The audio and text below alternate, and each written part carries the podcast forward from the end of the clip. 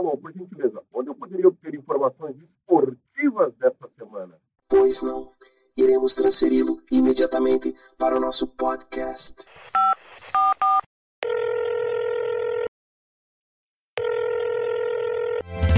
Hora do esporte. Equipe Alpastar.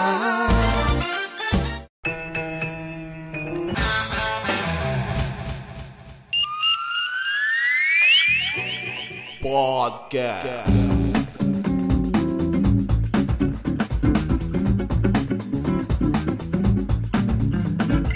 Então, galera, como é que vocês estão aqui, Cacá Vivarinas para o Hora do Esporte? Pessoal, é, hoje, dia 17 do 11, vou falar de algumas coisas que estão acontecendo no nosso esporte nacional aqui. Primeiramente, coisa ruim, vários atletas do futebol estão convidados, né? Comissões técnicas, a comissão técnica do Galo tem vários integrantes com Covid. O Sampaoli está com Covid. O Cuca ficou internado vários dias, saiu, graças a Deus, do hospital. O Pelaipe aqui, que está no Curitiba, não sei nem como é que está a situação do Pelaipe, né? A imprensa não tem noticiado, mas ele estava em estado até grave, pelo que eu tinha escutado. Tomara que ele esteja bem já, se recuperando. Então, a Covid ela não tinha desaparecido, mas parece que ela voltou e voltou forte, gente, né? Em todas as, não digo todas as regiões do Brasil, mas em várias regiões do Brasil aí. Aqui em Curitiba tá bem complicado, se cuidem, galera. Então, outra situação, a seleção brasileira acabou de vencer o Uruguai 2 a 0, né? É... Gente, a seleção brasileira é... às vezes não joga bem, às vezes joga bem, mas tem conseguido os resultados, né? A eliminatória para a Copa é muito fraca, só a Argentina e Uruguai, e talvez a Colômbia. Hoje a Colômbia foi goleada, a Colômbia estava perdendo feio para o Equador, né? E o Brasil bateu o Equador, por exemplo, muito facilmente, né? Então, assim, só alguns jogos são difíceis para o Brasil, então eu creio que a classificação para a Copa do Mundo 2022 está já garantida. Problema que aí vamos cair de novo na situação que a seleção leva vários jogadores dos clubes, né?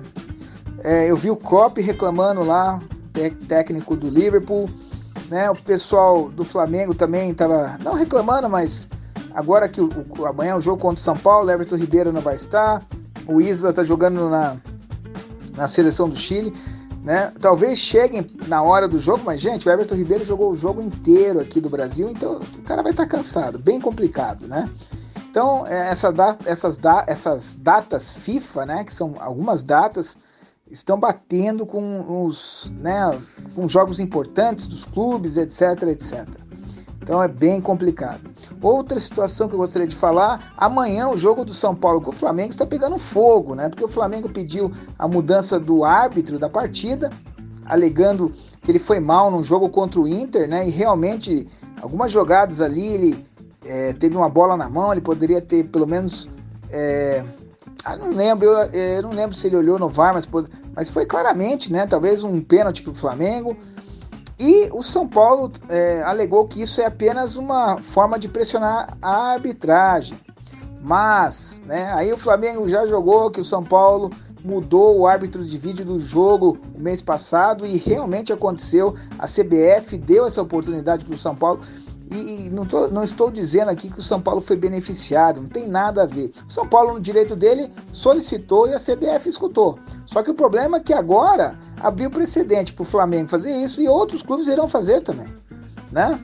Então esse é o problema. A CBF tem que ter um pouco mais de critério, mas está bagunçado. O VAR está totalmente bagunçado.